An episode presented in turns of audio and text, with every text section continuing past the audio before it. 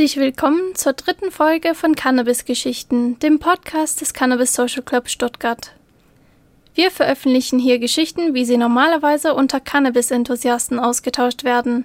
Wir wollen diese Geschichten einem breiten Publikum zugänglich machen. Insbesondere den Menschen, die nichts mit Cannabis zu tun haben, wollen wir einen Einblick in die Welt von Kiffern und Stonern geben, die ihnen sonst verschlossen bleibt. Alle Geschichten sind Erzählungen aus erster oder zweiter Hand und soweit sie illegale Handlungen betreffen, bereits verjährt oder verbüßt. Ausflug nach Maastricht Um die 2000er herum war ich meist recht knapp bei Kasse. Gleiches galt auch für meinen besten Kumpel John. Wir hatten viele innovative und gelegentlich auch illegale Wege ausprobiert, an Geld zu kommen. Arbeiten war zu der Zeit jetzt nicht so sehr unser Ding, es hätte sich nicht mit unserem Lebensstil zusammengepasst. Wir waren jung und rebellisch und Arbeiten war für uns zu der Zeit nur Zeitverschwendung. Wie jung wir waren? Etwa 19 oder 20. Eines Tages kam John zu mir und erklärte, er hätte den nächsten todsicheren Plan, wie wir an Geld kommen könnten. Wir fahren nach Maastricht und holen uns Gras, welches wir hier an die Leute verkaufen. Wir hatten viele Bekannte, die Cannabis konsumierten, wir selbst gehörten jetzt nicht dazu aber wir ließen uns von ein bisschen Unwissenheit nicht aufhalten. Wie sollten wir aber nach Maastricht kommen? John konnte ein Auto organisieren. Einen alten Opel Admiral in Weiß. Gut. Wie werden wir das Gras transportieren? Wir fingen an, alles Mögliche in Johns Zimmer auf die Möglichkeit abzuchecken, darin Gras zu transportieren. Wir fanden zum Schluss eine Metallschachtel. Perfekt. Wie wollen wir diese Metallschachtel ans Auto befestigen? Kein Plan.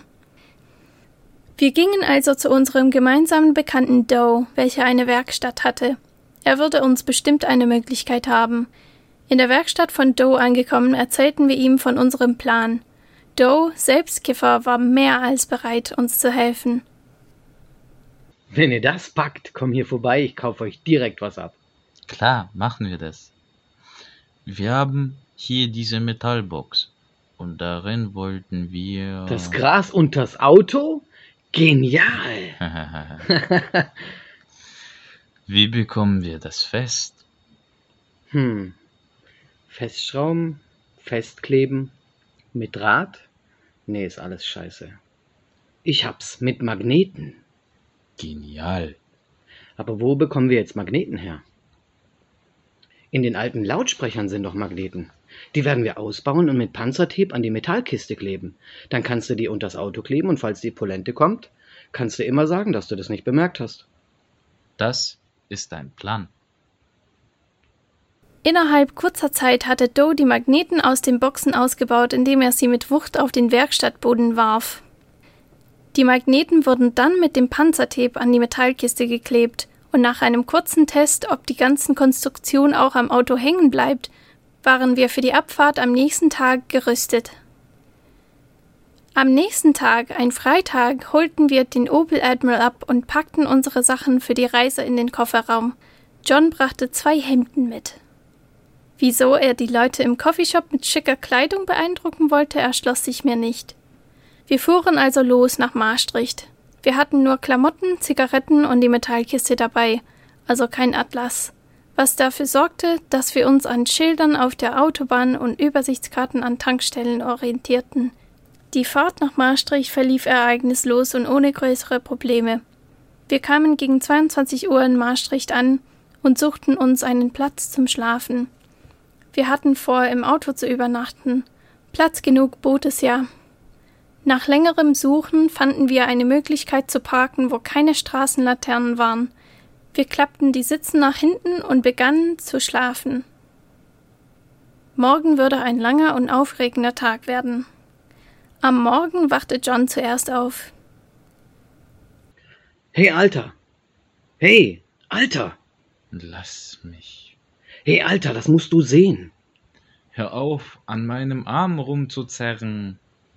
Was ist denn? Schau mal, wo wir geschlafen haben, Mann. Ja, neben der Mauer. Nein, schau mal genau. Ich sehe nur Mauer. Die Mauer gehört zu einem Friedhof. Ja, und? Glaubst du, das ist ein Omen? Ich war von Johns Aberglauben jetzt nicht sonderlich überrascht. Er sah immer irgendwo Zeichen und Omen. Ich fragte ihn, ob er die Sache noch durchziehen wollte. Er überlegte einige Zeit, war aber dann doch weiterhin mit am Start.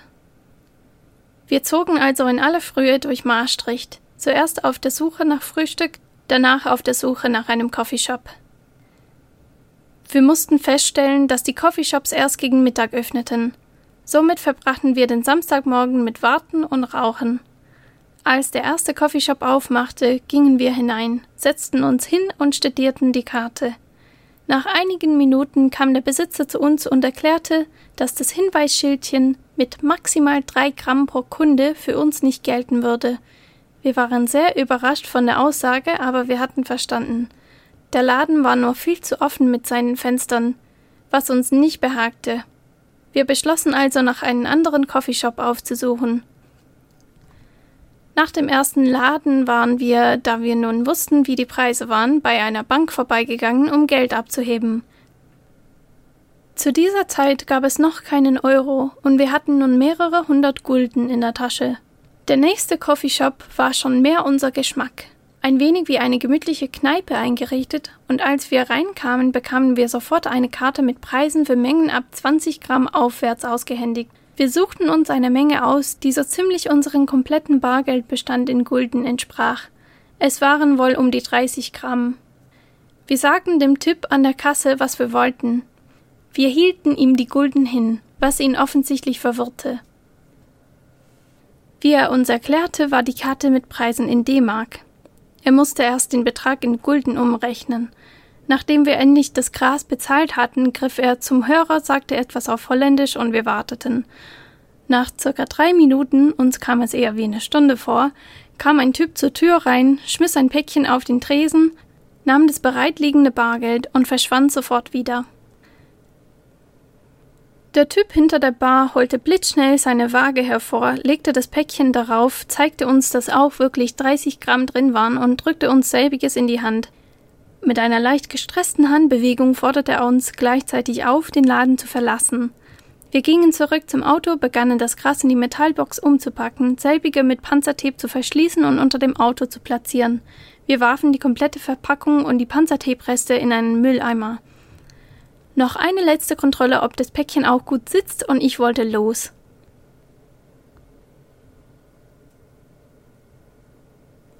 Gerade als wir losfahren wollten, sprang John aus dem Wagen und lief zum Kofferraum. Er holte die zwei Hemden heraus und erklärte, wir sollen sie anziehen, um wie Businessleute zu wirken. Ich willigte ein, denn gegen eine solche Tarnung hatte ich nicht einzuwenden. Nun endlich waren wir auf dem Weg zur holländisch-deutschen Grenze. Bei jedem Schlag oder Unebenheit fuhr uns der Schrecken in die Glieder. Wir hatten beide Angst, dass sich das Päckchen löst. Von Maastricht bis zur Grenze ist es nicht weit, aber das Adrenalin war voll am Start. Kurz vor der Grenze gab es auf der holländischen Seite einen kleinen Rastplatz. Wir hielten dort an, stiegen aus und gönnten uns vor der Überfahrt über die Grenze noch eine Zigarette. Während wir so neben unserem Opel Admiral standen, schaute ich unauffällig nach, ob das Päckchen sich noch an seinem Platz befand. Es war noch da. Während wir unsere Zigarette rauchten, beobachteten wir den Verkehr, wie er über die Grenze fuhr. Auf dem Parkplatz war nicht viel los, außer uns standen nur drei andere Autos dort.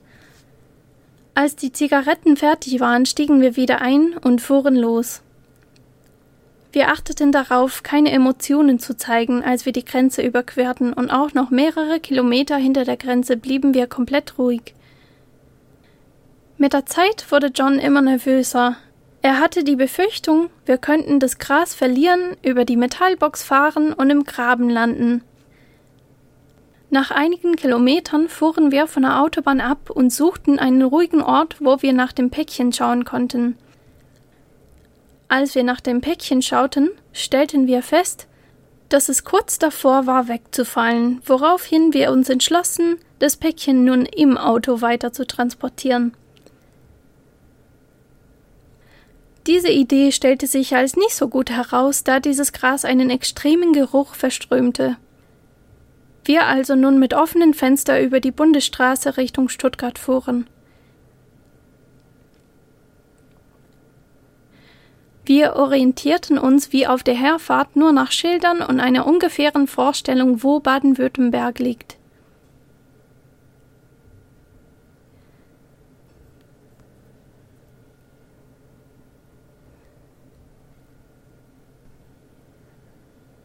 Je weiter wir fuhren, desto dichter wurde der Verkehr, bis wir plötzlich am Nürburgring waren, wo gerade das Rock am Ring Festival stattfand.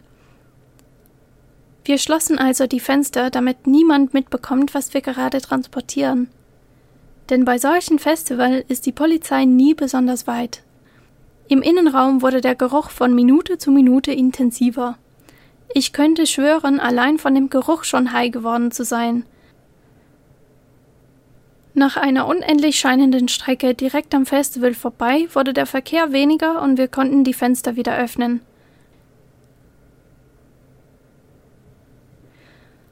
Am Abend kamen wir bei Do in der Werkstatt an und breiteten unsere Beute vor ihm aus.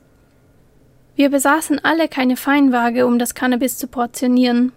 Daher teilten wir die Menge mit Augenmaß in zehn Teile a drei Gramm. Do bekam für seine Mithilfe einen Anteil und wir verbrachten die nächsten Tage damit, das Gras an unsere Bekannten zu verkaufen. Die ganze Aktion war zum Schluss ohne echten Gewinn abgelaufen. Zum einen hatten wir viel zu wenig Gras gekauft, um über eine Kostendeckung hinauszukommen. Zum anderen war es schwierig, die Bekannten davon zu überzeugen, uns wirklich 50 Mark für drei Gramm zu geben. Alles in allem hat sich der Trip für uns nicht gelohnt. Auch wenn es ein ziemlich einmaliges Abenteuer gewesen ist.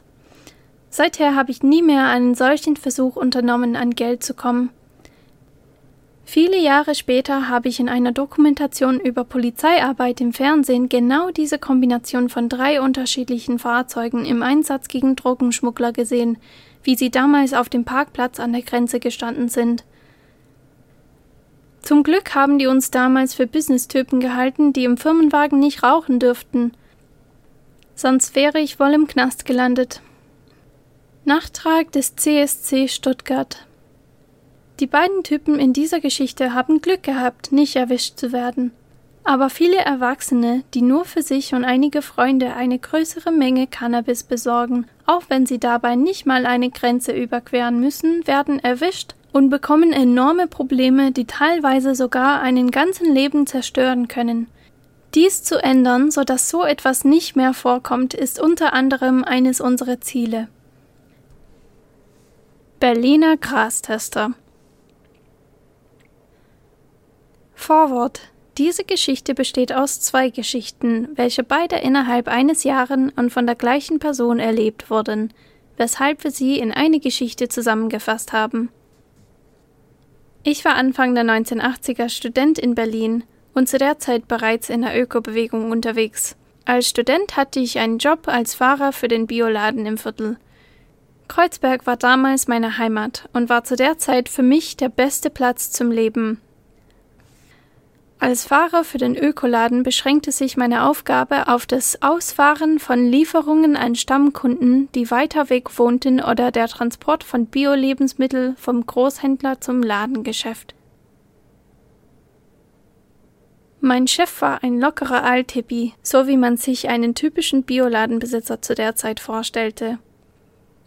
Er war mit meiner Arbeit sehr zufrieden, was dazu führte, dass er, wann immer es zusätzliche Aufgaben zu erledigen gab, zu mir kam, um mich um Hilfe zu fragen.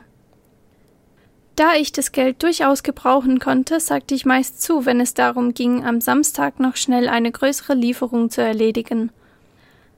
Eines Freitagabends fragte er mich kurz vor Ladenschluss, ob ich ihm am Samstag mit einer Lieferung helfen könnte. Ich willigte ein und wir trafen uns am Samstagmorgen vor dem Laden. Wir fuhren gemeinsam im Transporter zu einer Lagerhalle.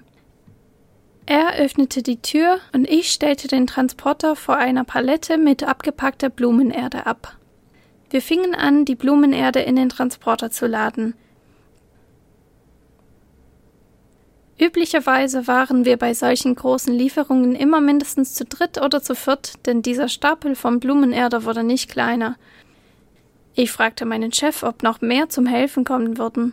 Er verneinte dies. Dies war ungewöhnlich, aber vielleicht hatte niemand Lust gehabt, am Samstagmorgen Blumenerde zu verladen.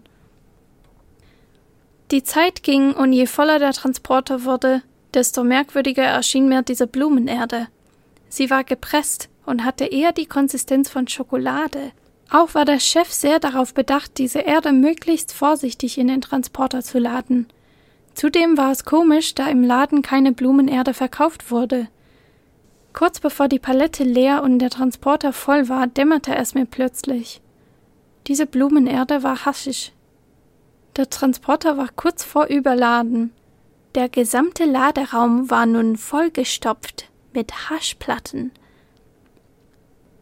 Die kurze Panikattacke, die ich bei dieser Erkenntnis hatte, wurde durch die Aufforderung meines Chefs Steig ein, wir fahren los, je unterbrochen. Ich stieg also auf den Fahrersitz und fuhr mit dem Chef bis zur Garage des Bioladens. Vom Weg, welcher uns einmal quer durch Berlin führte, habe ich keine Erinnerungen mehr. Ich fuhr wie in Trance mit einem Transporter voller Hasch einmal quer durch Berlin. Zum Glück lief alles glatt und wir kamen ohne Zwischenfälle beim Bioladen an. Am nächsten Montag erklärte ich meinem Chef, dass ich für sowas in Zukunft nicht mehr zur Verfügung stehen würde. Nach diesem Erlebnis hatte ich eine Zeit lang keine direkten Berührungen mehr mit Gras. Abgesehen von dem einen oder anderen Kiffer auf irgendwelchen Studentenpartys natürlich. Einige Monate später wurde ich von einem Bekannten gefragt, ob ich mit ihm zusammen mal das Gras von gemeinsamen Bekannten probieren wollte. Der Bekannte und sein Kumpel hätten angebaut und wollten nun wissen, wie die Qualität ist. Da beide Hardcore-Kiffer waren, waren sie kein Maßstab. Es würde noch ein Dritter dazukommen, um ein möglichst aussagekräftiges Ergebnis zu bekommen. Jung und unerfahren sagte ich zu.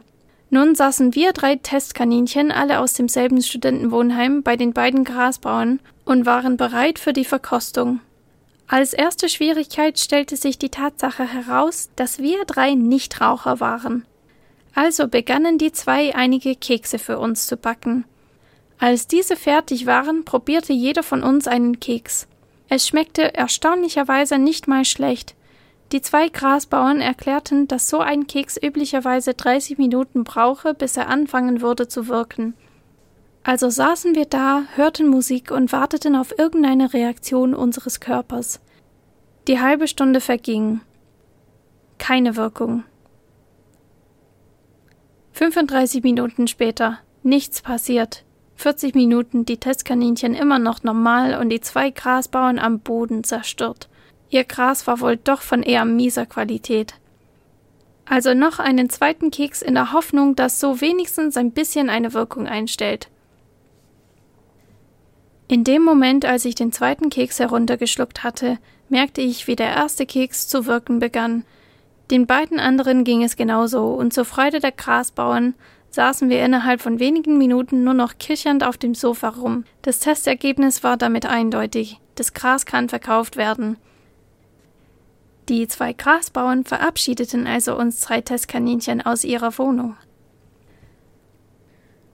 Wir entschlossen uns dazu, in einem nahegelegenen Park das Abklingen des Kekses abzuwarten. Auf dem Weg dorthin setzte die Wirkung des zweiten Kekses mit Vollkraft ein weshalb wir es nur zu einem Brunnen am Kurfürstendamm schafften. Dort verbrachten wir die nächsten Stunden alle drei voll breit und ohne echte Erinnerungen an das, was dort geschah. Es muss wohl wie eine große Werbeveranstaltung für die zwei Grasbauern gewesen sein, da die Ernte innerhalb einer Woche komplett verkauft wurde. Gegen Abend wollten wir wieder zurück zu unserem Wohnheim. Dies gestaltete sich als enorm schwierig, da keiner von uns mehr in der Lage war, den Weg zu finden. Wir waren nicht weit weg vom Wohnheim, nur wussten wir nicht mehr, an welcher Straße wir sind. Auch fiel uns das Lesen von Straßenschildern enorm schwer, was dazu führte, dass einer sich ein Auge zuhielt und von einem zweiten gehalten wurde, damit er nicht umfallen konnte damit er das Straßenschild Buchstabe für Buchstabe dem dritten buchstabierte, damit dieser den Straßennamen zusammensetzen konnte. Kurz gesagt, das Gras war so heftig, dass selbst nach Stunden es die geballte Willensstärke und Intelligenz von drei Studenten brauchte, um ein Straßenschild zu lesen, um nach Hause zu finden. Selbstredend haben wir es geschafft, im Wohnheim anzukommen, aber für den kurzen 15-Minuten-Weg haben wir über eine Stunde gebraucht. Seit diesem Erlebnis habe ich kein Gras mehr konsumiert. Die Erfahrung hat mir gereicht. Nachtrag des CSC Stuttgart. Qualitätskontrolle bei jedem Rausch- oder Genussmittel ist enorm wichtig, aber hierfür ist ein Labor mit Fachleuten besser geeignet als Menschenversuche, selbst wenn diese freiwillig erfolgen. Zu Zeiten der deutschen Teilung war Berlin auf dem Landweg komplett von der BRD abgeschnitten, weshalb die Cannabisversorgung meist per Flugzeug als Hasch erfolgte und nur selten Cannabis angebaut wurde – wenn du auch eine Geschichte hast, die du mit uns und der Welt teilen möchtest, kannst du uns über die sozialen Medien oder über eine E-Mail an den CSC mit uns in Kontakt treten. Wenn du unsere Arbeit als Legalisierungsorganisation unterstützen willst, kannst du auf unserer Konto spenden oder uns per Patreon fördern. Ansonsten freuen wir uns über alle, die uns abonnieren und diesen Podcast weiterempfehlen. Bis zum nächsten Mal bei Cannabis Geschichten.